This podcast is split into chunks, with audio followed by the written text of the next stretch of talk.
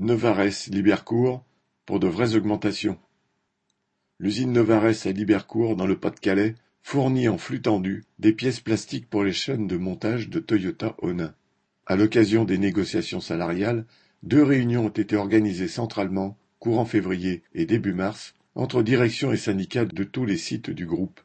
Pour calculer l'inflation, la direction a pris en compte les années 2019, 2020, 2021 et a osé affirmer qu'elle était seulement de 3,2%.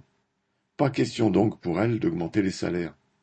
Depuis janvier, conscients qu'ils n'obtiendront rien sans se battre, beaucoup de travailleurs de l'usine se disaient prêts à la grève pour obtenir des augmentations. Les discussions ont été nombreuses. Beaucoup ont vu que l'usine Toyota Onin avait été classée première usine de France en termes de volume. Citation Dans chaque voiture Toyota il y a du Novarès et il n'y a jamais eu autant de voitures produites. C'est donc que les actionnaires ont de l'argent. A été un argument largement partagé. Lundi 6 mars, la grève a donc démarré à 6 heures. Très suivie par les trois équipes, elle mobilise environ 160 ouvriers sur les 250 embauchés que compte l'usine.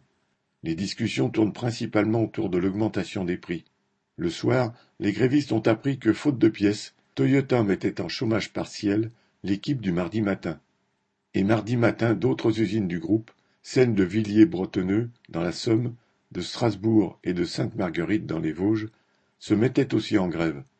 Le rapport de force évolue ainsi en faveur des ouvriers.